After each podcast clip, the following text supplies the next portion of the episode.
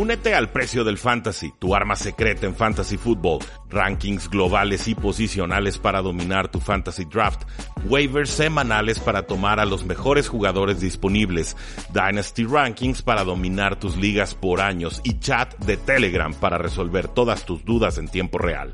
Visita stam.store diagonal precio NFL o da clic al link en este episodio para suscribirte.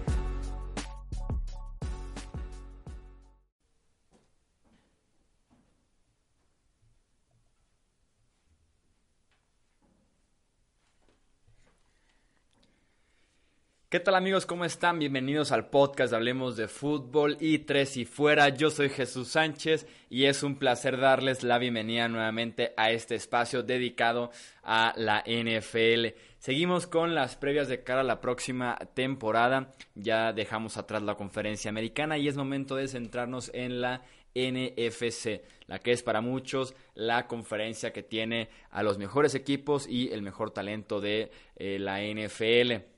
Vamos a arrancar específicamente con la división este, Dallas, Washington, Filadelfia y los New York Giants. Eh, me acompaña para hacer este análisis de esta división mi amigo Rudy Jacinto. Rudy, ¿cómo estás? Eh, ¿Qué tal Jesús? Eh, bien, feliz, contento, llegando de, Veracruz, grabando esto de noche, disfrutando y sobre todo agradeciendo la respuesta que ha habido del público. Hemos tenido, por lo menos en tres y fuera, muy buena retroalimentación y comentarios de esta agrupación NFLera. Creo que ha sido, ha sido grata la recepción y estoy seguro que estos, estas previas eh, pronósticos de la NFC van a salir aún mejores. Así que eh, buen trabajo, Chuy, y, adelante. Creo que la NFC presenta un gran reto para los analistas porque hay muchos contendientes, muchos equipos que pretendían competir el año pasado y no lo hicieron por lesiones, otros que sí sorprendieron el año pasado y que quizás se nos caigan del radar en esta temporada. Muchas piezas en movimiento, pero ya lo iremos analizando división por división. Sí, así es. El este de la NFC eh, específicamente representa una división que eh, ha tenido por ahí fuerte presencia en eh, los playoffs. Y por lo mismo arrancamos de una vez platicando de los Dallas Cowboys. Este equipo que ha estado en los reflectores durante este offseason, durante la pretemporada, principalmente por temas eh, contractuales. La temporada anterior terminaron con récord de 10 ganados y 6 perdidos. Entre sus altas eh, tenemos la del defensive Robert Quinn, el ala cerrada Jason Witten, el receptor Randall Cobb, el safety George Iloka y el liniero defensivo Christian Covington. Entre sus bajas, el receptor Cole Beasley, el tackle defensivo David Irving, el running back Rod Smith, el ala cerrada Geoff Swain y el linebacker Damien Wilson. Su draft inició hasta la segunda ronda con el tackle defensivo Tristan Hill por la eh, selección de Amari Cooper. Perdón, por el cambio que hicieron con los Oakland Raiders por Amari Cooper. Eh, pues tenemos que iniciar por el elefante en la habitación, que es el tema de Ezekiel Elliott. Eh, el running back que no se ha presentado a entrenar ni a jugar en pretemporada porque está buscando un nuevo eh, acuerdo, está buscando una extensión de contrato, tiene todavía dos temporadas en su actual eh, acuerdo con los Cowboys, pero está inconforme, quiere ser el running back mejor pagado de la NFL, actualmente es top 10, pero eso no le es suficiente y con todo y que tiene dos años quiere empezar a eh, negociar y de preferencia firmar antes de que inicie la temporada o no se presentará a jugar como no se ha presentado ni a entrenar ni a participar en la pretemporada.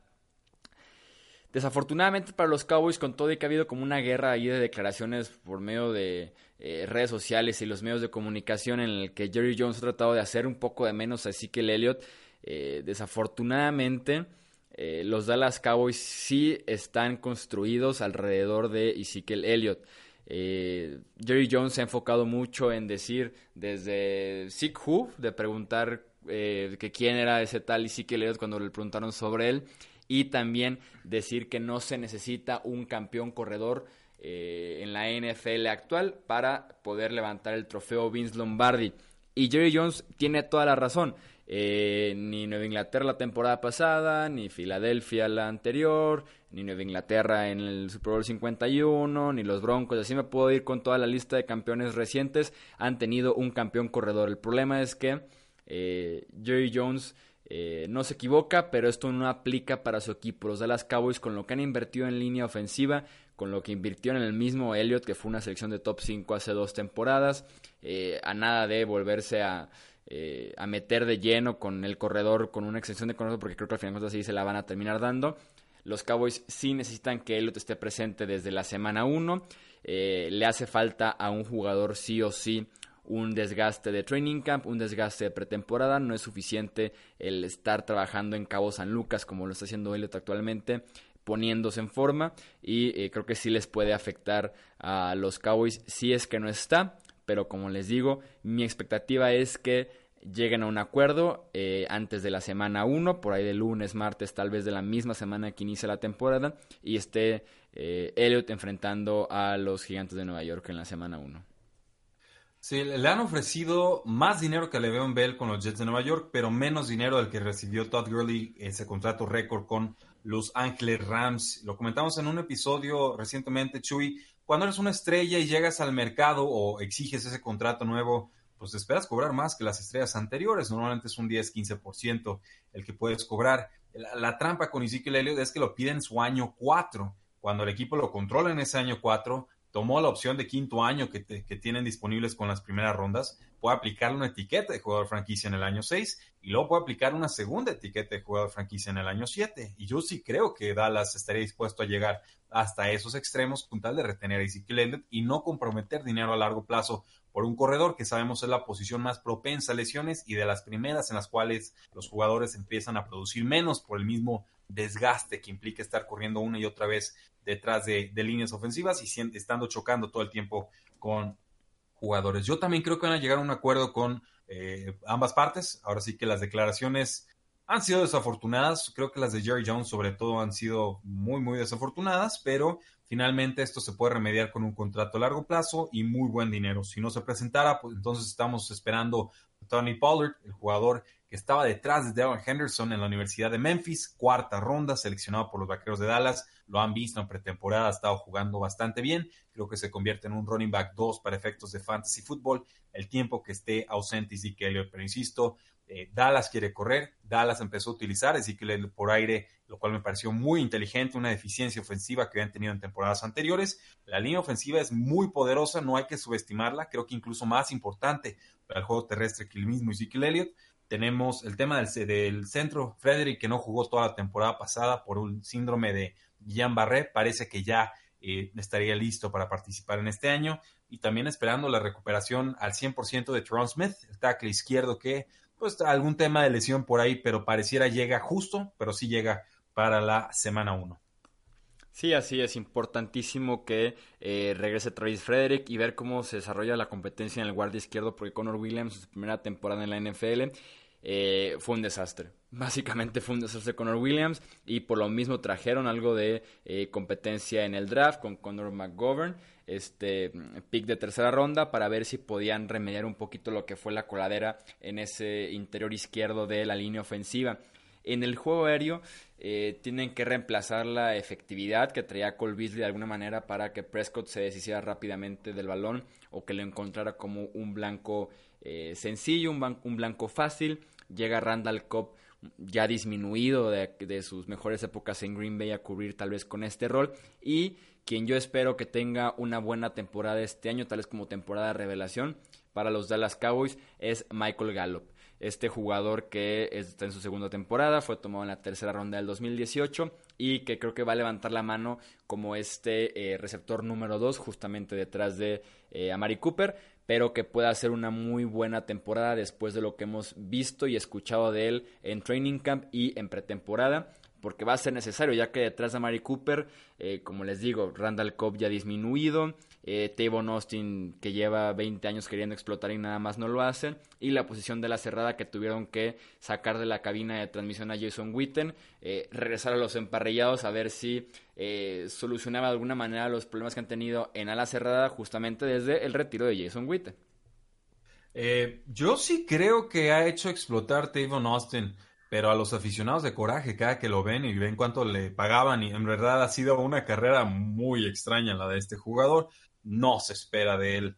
Eh, lo que, por ejemplo, sí podríamos esperar, insisto, de un Tony Pollard. Yo creo que a Pollard lo toman para hacer lo que ellos querían hacer con Tavon Austin y no han podido eh, lograr.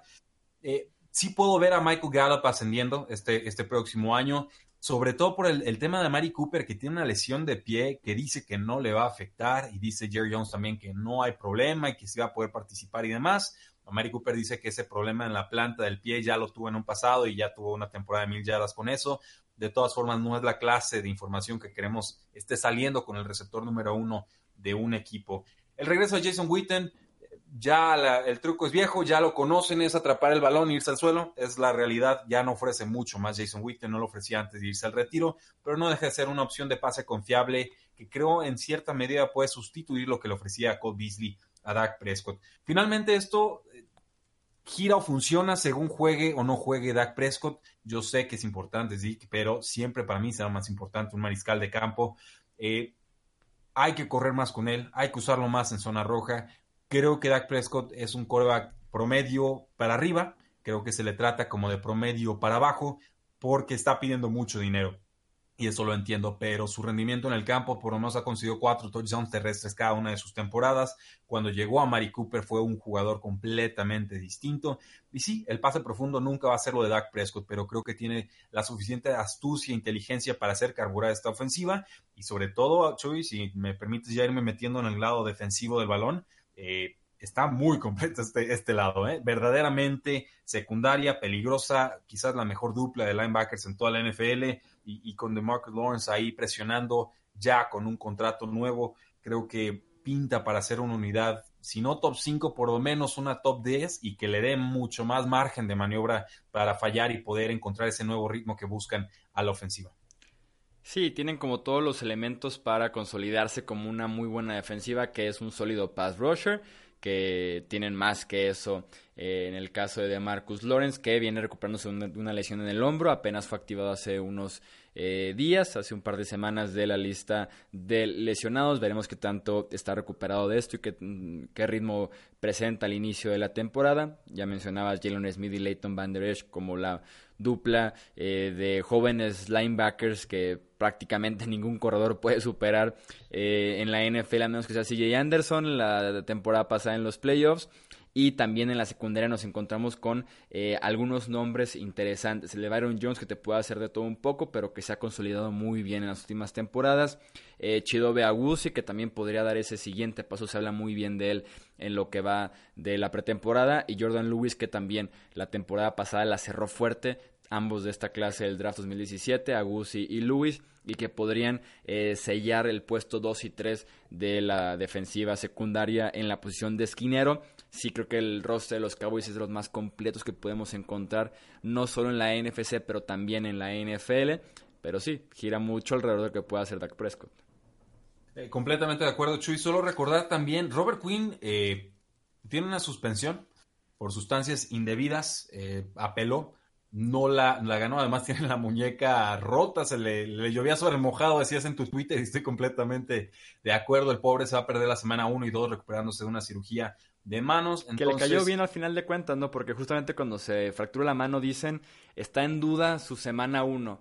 Y, y, días después lo suspenden, es como, bueno, pues va a poder reposar su mano la semana 1 y 2. sí, pero, pero ahí te va la situación, no se comentó mucho en los medios, Chuy, y creo, creo que te voy a impactar lo que tiene Robert Quinn es un tumor no cancerígeno en alguna parte del cerebro y él toma medicamentos específicos para que no le den ataques epilépticos, que no le den seizures, como se dice en inglés. En alguna de estas drogas que estuvo consumiendo había residuos por la fábrica o, el laboratorio donde se elaboró de sustancias prohibidas y que no son en cantidades suficientes para poder realmente ser de impacto en el rendimiento del jugador. Y eso fue lo que estaba peleando Robert Quinn y le dijeron, pues no nos importa. A la NFL nunca le va a importar una eh, apelación de suspensión por uso de sustancias prohibidas. Nunca. pero imagínate. O sea, prefieren que tenga un ataque epiléptico a que, ah, mira, por accidente le salió .00000 de esta sustancia no, eh, sé, no sé cómo sea el proceso, pero sí, siempre que los jugadores se quieren adelantar, entre comillas, y digan, oigan, voy a salir positivo porque tomé tal medicamento, porque eh, este tema de Robert Quinn, fertilidad con Golden Tate, no importa el problema, te lo juro que no importa el problema, la NFL nunca va a ceder con una suspensión de eh, sustancias ilegales para mejorar el rendimiento. Y me parece Muy triste, pero eh, sí, mejor que se la calle, ¿no? Ya que la NFL los encuentre, porque en realidad nunca les van a dar el beneficio de la duda. Pero eh, en líneas generales, digo, es el refuerzo de Pass Rush, no lo van a tener esas primeras eh, dos semanas. Y sí creo que los vaqueros de Dallas están para 10 victorias esta temporada, Chuy. También yo los tengo con 10 victorias. hace, no voy a mentir, hace como unas dos semanas los, tenía como campeones de esa división. Pero de dos semanas para acá ya cambié mi pronóstico. Creo que pasan a los playoffs como comodín.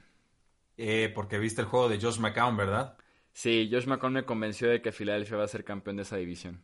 Excelente. Yo, yo los tengo, eh, es más fácil leer contra quién pierden que contra quién ganan. Semana 4 creo que perderían de visita contra Santos.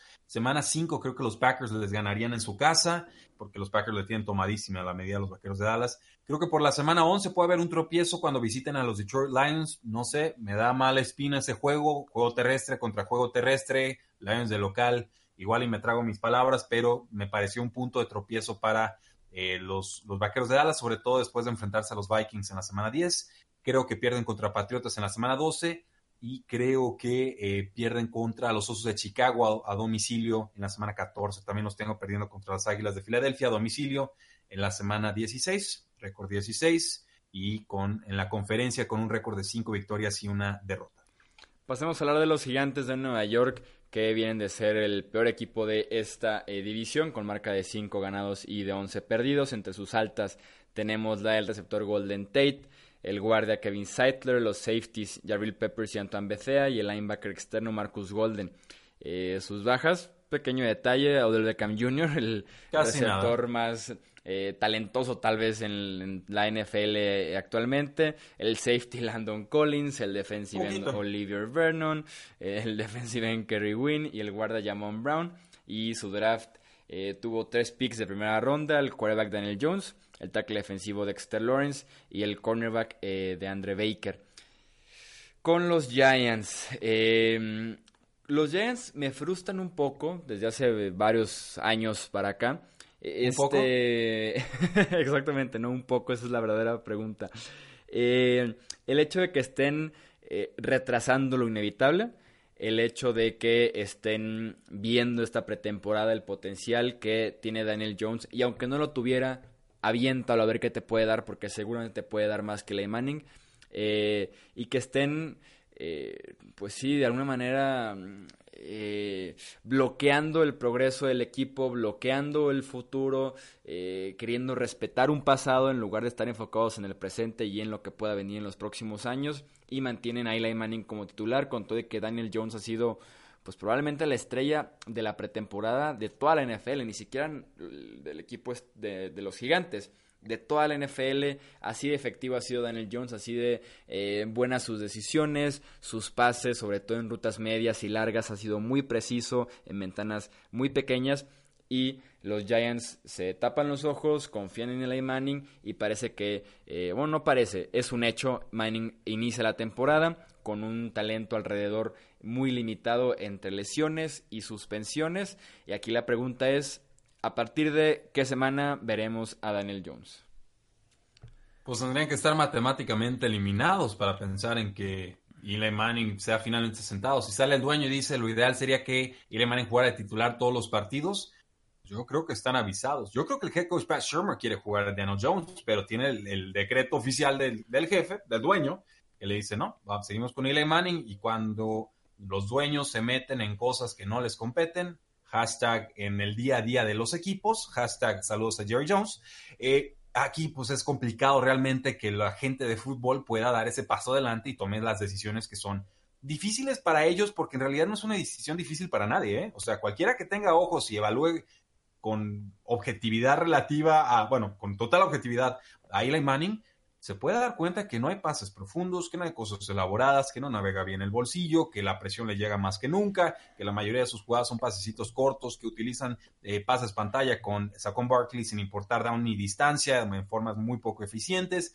En fin, o sea que, en realidad no va a ningún lado la ofensiva con Ile Manning y es triste y es real y esto es cierto desde hace tres temporadas, pero se niegan a aceptarlo y, y en ese negarse a aceptarlo es un equipo que no se quiere ver en el espejo, es un equipo que no acepta su realidad actual, es un equipo que vive de las glorias del pasado que no le alcanza para verse todavía en el futuro, que tiene miedo realmente a dar ese paso y decir, bueno, William Manning, gracias, te hacemos una estatua, te pagamos lo que quieras, pero eh, tu tiempo ha acabado. Llevan dos años disculpándose por haberlo mandado a la banca a un partido en lugar de Gino Smith y, y en realidad creo que esto tiene con freno de mano a la franquicia. Pero no todo es insalvable. La línea ofensiva creo que ha mejorado con los Gigantes de Nueva York. El lado izquierdo quedó de ver el año pasado, pero creo que van en el camino correcto. A mí me sigue gustando Will Hernández como guardia izquierdo.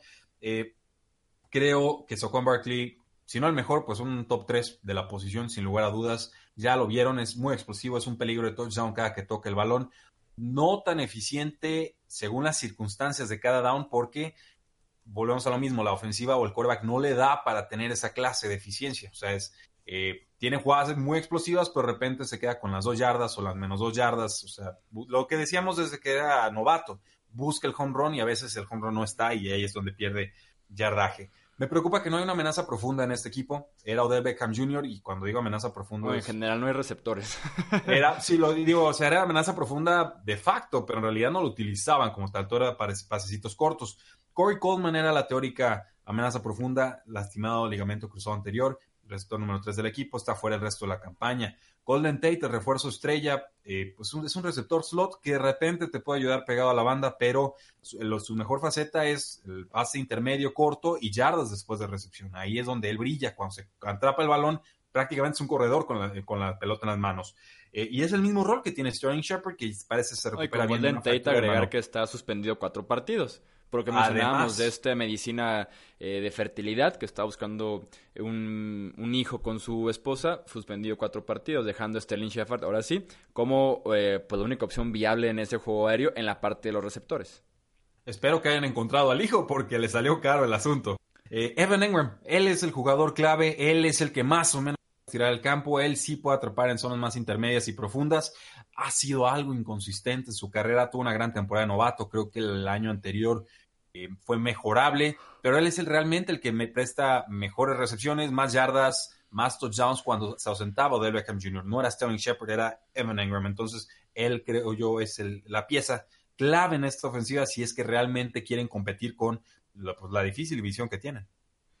Sí, totalmente de acuerdo. Ben Ingram eh, podría estar posicionado para una muy buena temporada. Si bien ya tuvo los touchdowns como eh, novato, ahora podría encontrar en 2019 eh, la consistencia en recepciones, yardas, touchdowns, eh, en ayudar a su equipo a ganar partidos, si es que los Giants eh, realmente son buenos en esta categoría este año, pero si Ingram está destinado a tener una muy buena temporada, creo yo, esté Eli Manning o esté Daniel Jones. en el costado defensivo encontramos ahí a dos de las primeras selecciones que tuvieron los gigantes de Nueva York, uno en la línea defensiva como Dexter Lawrence, el otro en la secundaria como de Andre Baker. Qué horrible defensiva tienen los Giants. Eh, Está muy parchada. Sí, sumamente parchada. Y si lo comparas con lo que tenían hace unas temporadas, qué triste eh, cómo han ido perdiendo talento y cómo se ha ido reemplazando ese talento con menor, eh, con un jugador menor de nivel, producción, experiencia, etcétera.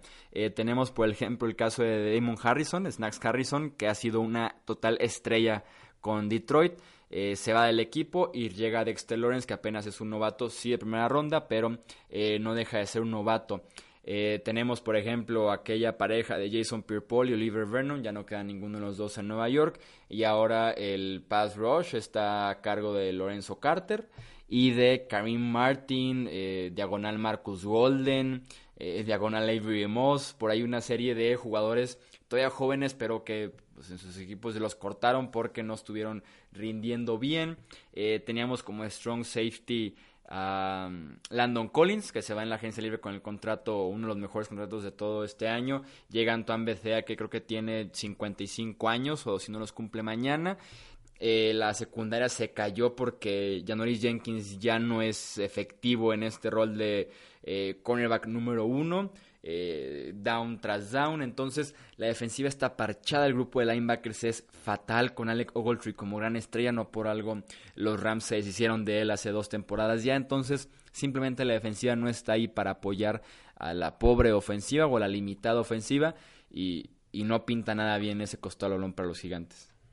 Sí, un equipo que se rehúsa a invertir de forma importante en la posición de linebacker. Por esquema no le dan mucha importancia, pero creo que llevan resintiéndolo por lo menos los últimos 10 años. Con, con Dexter Lawrence, o sea, se deshicieron de Odell Beckham Jr. para traer a Dexter Lawrence y a Daniel Jones y a, ¿y a quién más? Sí, Odell Beckham Ah, Jr. y a terminó- y a Baker. Ajá. Sí, terminó siendo Dexter Lawrence ese, ese pick. Eh, Jabril Peppers también fue parte de ese cambio de Odell Beckham Jr. Y Un strong safety sin más. sí, sí, se convirtió un próximo Hall of Famer o un receptor con potencial de Hall of Famer en un tackle defensivo y en un safety. Un año después de haberlo renovado. Qué, qué mala gestión, en verdad. Eh, no, no puedo- no- y no es un Antonio Brown. Yo sé que es complicado del Beckham Jr. y que le gustan los medios y todo. Eh, Antonio Brown hasta cuando juega se compromete bastante. Eh, Odell Beckham Jr. también. O sea, no, no me vengan al cuento. Le, le hicieron todo para que medio se quedara y tiene culpa también Odell Beckham Jr., pero eh, si no lo ibas, si sabías que había un problema y que te ibas a poder deshacer de él, ¿para qué lo renuevas un año antes? ¿no? O sea, no, no cambió del Beckham Jr. de un año para el otro, como Antonio Brown con Steelers no cambió de un año para el otro, y eso sí me parecen errores institucionales. Eh, no, no, esta defensa no, no procede, Chuy. En verdad, creo que creo que va a estar feo, creo que va a estar complicado, creo que no van a parar a nadie, creo que está en transición, creo que eh, Pat Shermer, en verdad, este head coach, eh, no tengo nada contra él, hizo un buen trabajo con los vikingos de Minnesota, le falta talento, le falta roster, no se lo está dando la gerencia, Estoy, creo que está en serio riesgo de ser el primer coach despedido en esta temporada. Eh, podré incluir nombres, eh, bueno, me lo guardo para, para esas previas, pero hay dos, tres nombres que creo que están calientitos y el de Pat Shermer podría pensar que es uno de ellos. Pronósticos para estos gigantes, yo sí los castigo bastante, cuatro victorias y 12 derrotas. Eh, ¿Qué te parece dos victorias y 14 derrotas, Chuy?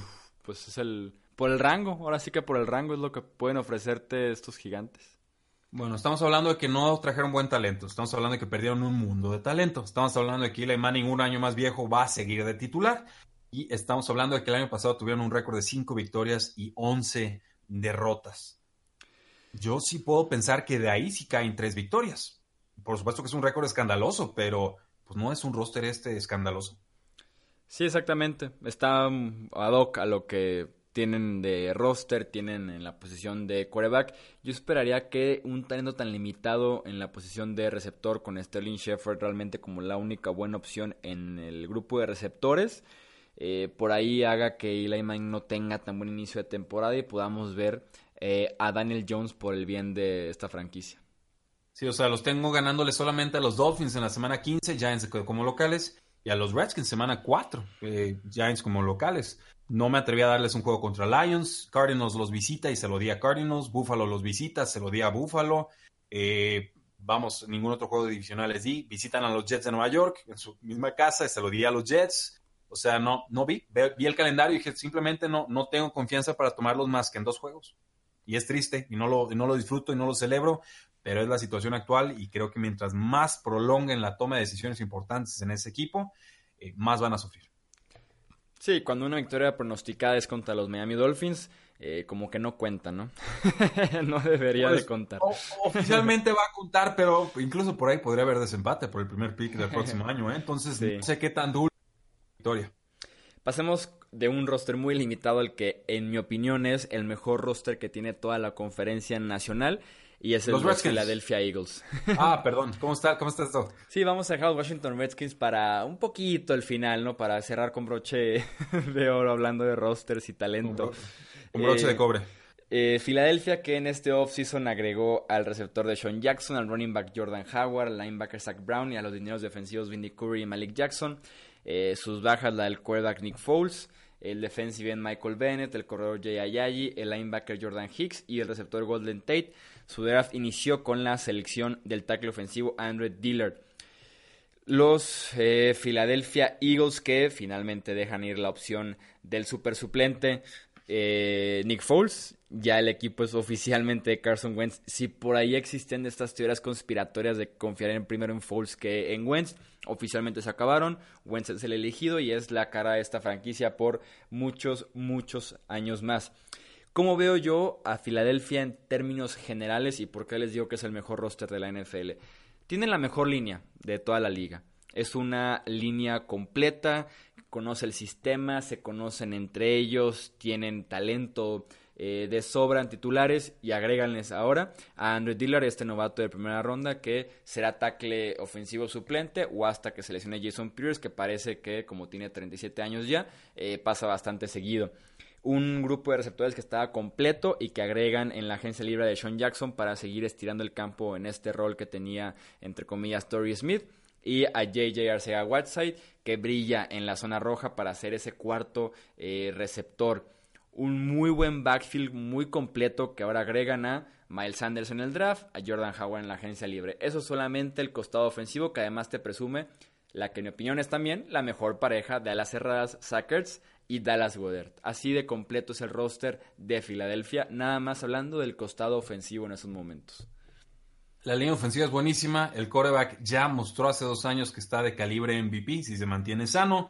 Eh, los receptores, creo que por ahí podría irse uno. Chuy, no sé tu opinión. Creo que se podría ir alguno de trade. No sé si Nelson Agalor o Alson Jeffrey, pero eh, me suena como que alguno de los dos podría estar a la venta. No sé por qué posición eh, podrían estar interesados. Eh, buena pretemporada de Mel Sanders. Parecía que Jordan Howard se iba a quedar con la titularidad indiscutiblemente. Sanders estuvo lesionado del isquiotibial, pero ya que volvió, se dicen que se ve como un talento especial, diferencial. Y ahí ese, ese 1-2 va a estar bastante interesante. Ver quién se acomoda como quarterback número 2. Yo entiendo que lo de Josh McCown no interfiere para nada. Con ah, pues sí, digo, ahí va a estar, pero Nate Sutton también lo, lo quieren mucho y les ha sacado algunos partidos adelante y me parece un suplente adecuado, entonces no creo que quieran sacrificar todo el potencial como suplente que presenta Sutfield por quedarse con, con Josh McCown, pero Sutfield está lastimado en estos momentos y como se le lastimaron tantos otros, incluso Cody Kessler.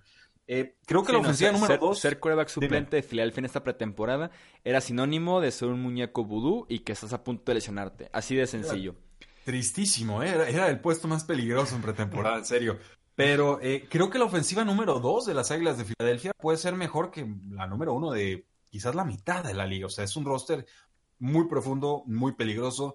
Depende de la salud de Carson Wentz. Así de sencillo y ver, eh, pues, que, si les puede aguantar un veteranazo como Jason Peters, ¿no? La, pareja de tackles, eh, Lane Johnson. O sea, simplemente creo que, creo que va por ahí, que la línea ofensiva haga su trabajo, que aguante un añito más. Si no, pues vamos a tener que empezar a probar con Andrew Dillard, el jugador de Washington State que tomaron en primera ronda con el pick 22, anticipándose inteligentemente a los Houston Texans. Sí, así es, estoy totalmente de acuerdo en la parte de que todo depende aquí ya de Carson Wentz, ya demostró un casi MVP hace dos temporadas, creo que eh, recuperado de ese ACL un año y medio después, la lesión de la espalda que fueron cuidadosos en este offseason estuvo muy limitado durante OTAs y minicamp para que estuviera al 100%. Pasemos ahora al costado defensivo y sigo con mi repaso de por qué es de los mejores rosters de la NFL.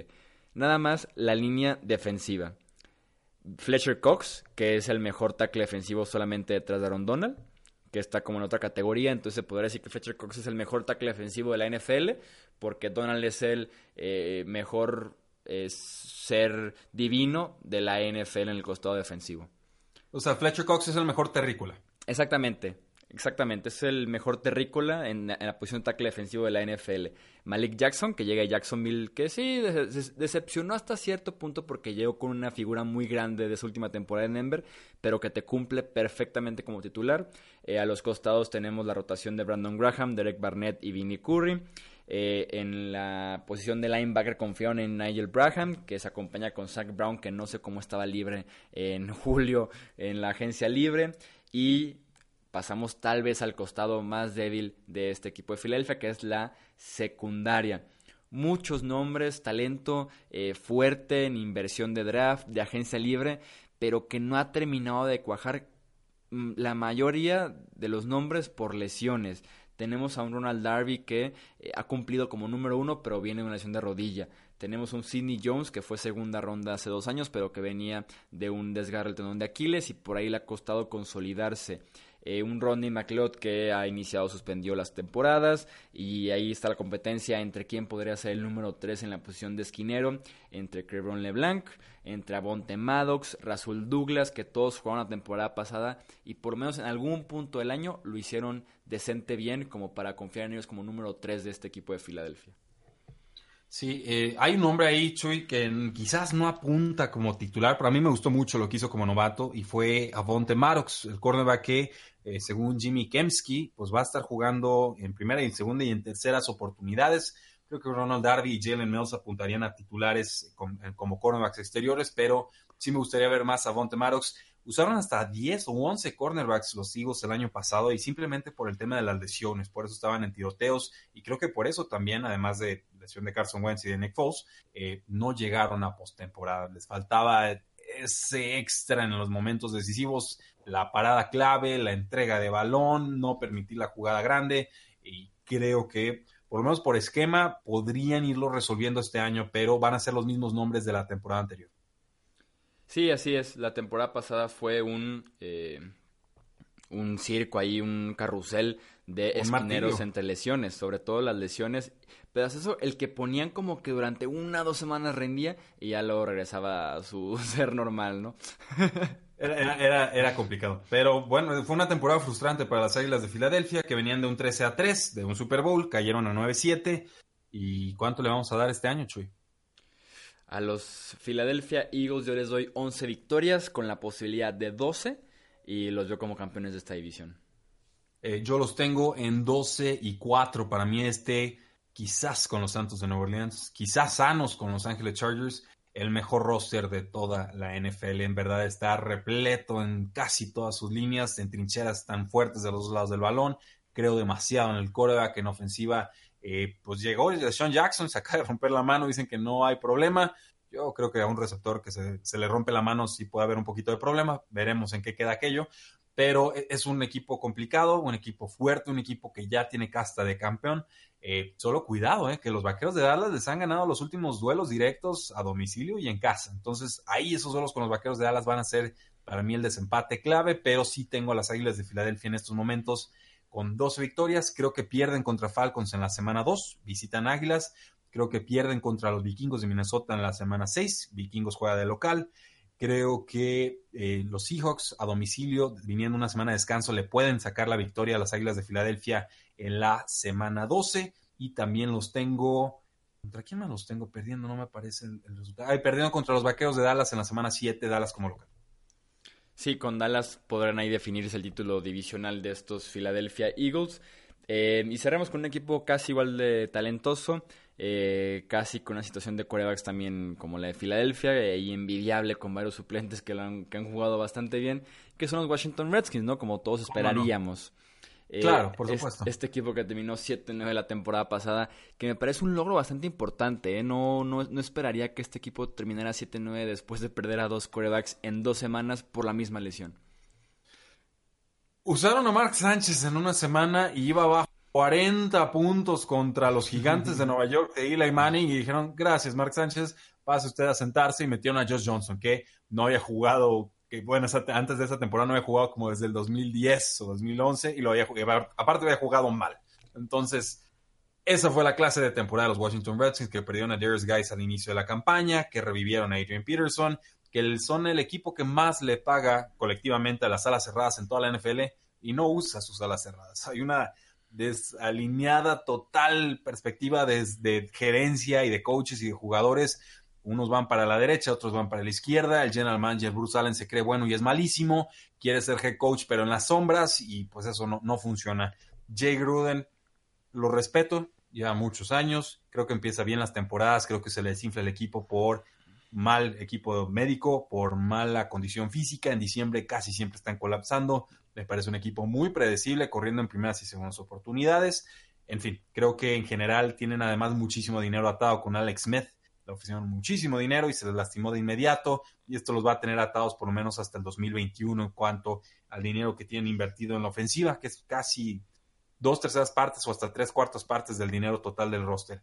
Una situación triste, complicada, y a esto le sumamos que el tackle izquierdo Trent Williams, Pro Bowler en siete ocasiones, si recuerdo bien, eh, está en huelga, no quiere ir con el equipo, no quiere saber nada del staff médico, se tardaron en detectarle un tumor no cancerígeno en la cabeza y dijo, basta, yo no vuelvo a jugar con esta franquicia, cámbienme o no juego o me retiro. Hoy salió Jay Gruden a decir que no creía que fueran a cambiar a Trent Williams, metiendo la cabeza debajo de la tierra, no se quiere enterar de nada, creo que les va a cumplir la amenaza, creo que está peligrosísima la situación para cualquier coreback que empiece esta campaña. Va a ser Case Keenum, que bueno, porque si metían a Dwayne Haskins a jugar contra este inicio de calendario brutal, visitando Águilas, luego recibiendo a Vaqueros, luego recibiendo a, Bears, y luego viajando a, los Giants de Nueva York, y luego eh, recibiendo a los Patriotas, eh, olvídense, creo que iba a salir muy mal el pobre Dwayne Haskins y quizás no se recuperaba de esa. Si era enviarlo al matadero básicamente detrás de esa línea ofensiva sin Trent Williams, con Eric Flowers proyectado a ser titular en este, eh, en este inicio de temporada y con un grupo de receptores y de cerradas sumamente limitado, tal vez el peor de toda eh, la NFL, nada más para repasar las altas de los Washington Redskins este offseason, el safety fuerte Landon Collins, el quarterback Case Keenum que ya apuntaba a ser titular para iniciar la temporada, el esquinero Dominic Rogers Cromarty y el tackle ofensivo Eric Flowers. Entre sus bajas está el linebacker Preston Smith, el free safety Jaja Clinton Dix, los receptores Jamison Crowder y Maurice Harris y el tackle eh, ofensivo Tyne Seke y su draft inició con el quarterback Dwayne Haskins. Hablando del grupo de receptores de los Washington Redskins, está Josh Dodson, que ya salieron a decir hoy varios reportes que está en venta que podría ser cambiado en los próximos días si es que hay algún interesado, que ahorita parece más eso, que, ¿Quién lo va a comprar? ¿Qué, ha hecho Josh Dodson para pensar que alguien lo va a comprar con sueldo de, primera ronda? Sí, absolutamente nada. Parece destinado a quedarse ahí, su última temporada en Washington, eh, una total decepción y hacer agente libre y buscar una segunda oportunidad que alguien se anime con este ex selección de primera ronda, ver quién puede confiar en que ellos sí puedan desarrollar ese talento.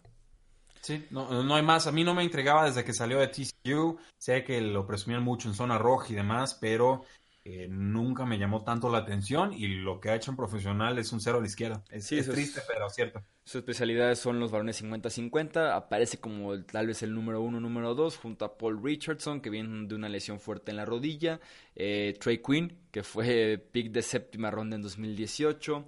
Eh, Terry McLaurin, este receptor que fue tercera ronda en 2019, entonces un grupo de receptores que no inspira absolutamente nada. Y en las alas cerradas, eh, Jordan Reed, que está en su séptima conmoción cerebral en unos golpes más fuertes eh, y feos y sucios que he visto en mucho tiempo en la NFL en este tercer partido de pretemporada. Y acompañado por eh, Vernon Davis, que también lleva ya una larga, pero larga carrera en la NFL, ya nada productiva pero sigue cobrando y bastante bien con los Washington Redskins. La opción número uno de los Redskins es Darius Guys en el juego por tierra, que pueda cumplir este running back que fue tomado apenas en la segunda ronda del año pasado, que se perdió toda la temporada regular por una lesión de rodilla, que está de regreso, ya jugó en pretemporada, luce bien, es un corredor que te establece muy bien el juego físico entre los tackles, que también te puede correr de vez en cuando hacia la banda, eh, que no lo utilizan tanto, tal vez en el juego aéreo, para eso está Chris Thompson, pero que podrían combinarse estos dos bien. Eh, tal vez con Adrian Pearson por ahí en línea de gol, en zona roja, eh, para tener un ataque por tierra respetable y borrar de la imagen a Case Keenum, a Cole McCoy y ayudar el desarrollo de Dwayne Haskins cuando llegue ese momento que sí va a llegar a esta temporada. Sí, yo creo que por ahí de la semana 7 u 8 ya podríamos estar hablando de Dwayne Haskins, si no es que antes. A mí me gusta Haskins, 50 touchdowns, 8 intercepciones. Eh, no es que le falte desarrollo, es que le falta experiencia. O sea, lo que ha mostrado es bueno, pero solo fue titular un año y obviamente pues tiene que seguir desarrollándose. De repente la precisión le falla, pero tiene un procesador mental que me parece más que adecuado para poder desarrollarse en la NFL, pero no había que soltarlo tan rápido, lo dije por meses y me da gusto que los Washington Redskins se lo vayan a llevar con calma en ese sentido. Eh, ¿Qué, te puedo decir, Chuy? Eh, creo que un receptor más que vale la pena mencionar y es Kelvin Harmon, que tomaron en sexta ronda. NC State no genera tanta separación, condiciones físicas bastante, bastante intrigantes. Creo que se puede convertir en un receptor muy poderoso para el equipo, aunque siendo de sexta ronda, pues obviamente sus oportunidades van a ser eh, limitadas. Eh, vamos, en, defensiva, generalmente el pass rush de los Redskins sí es de, de respeto. Tienen ahí a Ryan Kerrigan, Tomaron al novato Monte Sweat, volado en muchos sentidos, muy productivo, también condiciones atléticas sumamente eh, interesantes. Pagaron varios picks para subir y, tomarlo. Eh, eso quizás en un roster que tiene muchas necesidades no me encanta, pero si había un talento de pass rusher que estaba cayendo posiciones y por el cual valía la pena hacer un trade up, creo que, que era precisamente Montez Sweat. Pero tomaron a Bryce Love en cuarta ronda, un corredor que tuvo muy buenos stats colegiales, pero que viene unas lesiones muy canijas y que ya vimos, los Washington Redskins son malos para rehabilitar a los jugadores. Primero para cuidarlos y segundo para rehabilitarlos. Hay toda una serie de circunstancias de jugadores que pasan por cirugías y que se les infecta la cirugía y caen en otras tres operaciones. Y, ahí está Cole McCoy que ni siquiera puede caminar bien y ya están hablando de él como posible titular para la semana 1. O sea, viven en, la Lalandia en verdad y, creo que va a ser una temporada muy asiaga para los Redskins. Sí, así es, porque tampoco el costado defensivo luce eh, nada, pero nada bien. Se fue Preston Smith, que tal vez era su pass rusher más explosivo por los extremos. Encontramos también talento muy limitado y muy, eh, se podría decir, solo en su posición, muy aislado al resto del talento. Eh, Jonathan Allen y Darren Payne son una excelente pareja de tackles defensivos. Ambos vienen de Alabama, ambos se, se, conocen, se combinan bien, se complementan en el campo y me parece una excelente eh, pareja de las mejores parejas jóvenes de tackles defensivos en la NFL. El inmortal Ryan Kerrigan, que sigue produciendo bastante bien con todo y que ya eh, va para nueve años en la NFL. Y obviamente Landon Collins, que invirtieron bastante por él como strong safety, eh, que juegue cerca de la línea, que te ayude a cubrir las cerradas, que te pueda hacer un poco de todo en esa defensiva. Fuera de esos cuatro nombres, no tienen eh, otro jugador que realmente se ha destacado, bueno, además de Montesuet que fue tomado en el draft apenas que llegó en la primera ronda, fuera de ellos no tiene un nombre destacado, un nombre que ilusione, que tenga potencial para estar entre los 10, 15 mejores de su posición este año, y eso incluye a Josh Norman que ya se cayó del pedestal desde hace un buen rato de, esta, de este grupo de esquineros de élite en la NFL. Sí, Chuy, los tengo para una temporada complicada, un 3-13 o hasta un 2-14. Sé que es difícil pensar en dos equipos 2-14 en la misma división. La NFL es muy volátil, seguro por ahí sacan uno o dos victorias más, pero viendo calendario, a Redskins le doy una victoria sobre los Gigantes de Nueva York, Redskins como local, y una victoria a domicilio contra los Delfines de Miami. Eh, vamos, no, no creo que sean mejor que Águilas, ni que Vaqueros de Dallas, ni que los Osos de Chicago, ni que los Bills, ni que los Vikingos, ni que los 49ers. Quizás le puedan sacar una victoria a los Lions en la semana 12 eh, a los Jets. Jets los visita en la semana 11, pero espero una temporada más digna de los Jets. Entonces, eh, está, está complicada la situación. Aquí también Jay Gruden en la silla, en la silla calientita, pero los Redskins parecen enamorados con él. Sí, sí es de los entrenadores que podría, creo yo, después de una mala temporada salir, aunque si acaba de apostar por un quarterback de primera ronda y por ahí se ven cosas eh, positivas, siendo un coach de mentalidad ofensiva, creo que se podría eh, quedar. Yo también tengo a los Redskins con marca de 4 victorias y 12 eh, ganados. Con Nueva York y con Washington es exactamente lo mismo. Eh, me gustaría ver a los novatos, ver qué tanto pueden sacar de ellos en este primer año, ver qué tanto se siguen desarrollando. Y es la única manera de salvar temporadas eh, tan perdedoras, ¿no? Que te ilusione a la próxima campaña lo que te pueda hacer eh, tu nuevo quarterback franquicia. Y en eso se deben de centrar tanto Washington como Nueva York. Eso es todo entonces por este episodio de previa del este de la conferencia nacional. Rudy, muchísimas gracias obviamente por tu análisis. Al contrario, y no olviden seguirnos en todas nuestras formas de contacto y redes sociales, Facebook, Twitter, Instagram, YouTube, suscribirse a nuestros podcasts. Ustedes presúmanos y vamos a seguirles dando, eh, si no el mejor, de los mejores contenidos NFL en español. Así es, es muy eh, sencillo, tres y fuera, hablemos de fútbol, nos encuentran en las redes sociales, en podcast, en YouTube, como bien dices, y las páginas eh, de internet. Yo soy Jesús Sánchez, muchísimas gracias nuevamente por acompañarnos en este episodio y nos escuchamos en la próxima ocasión. Hasta luego.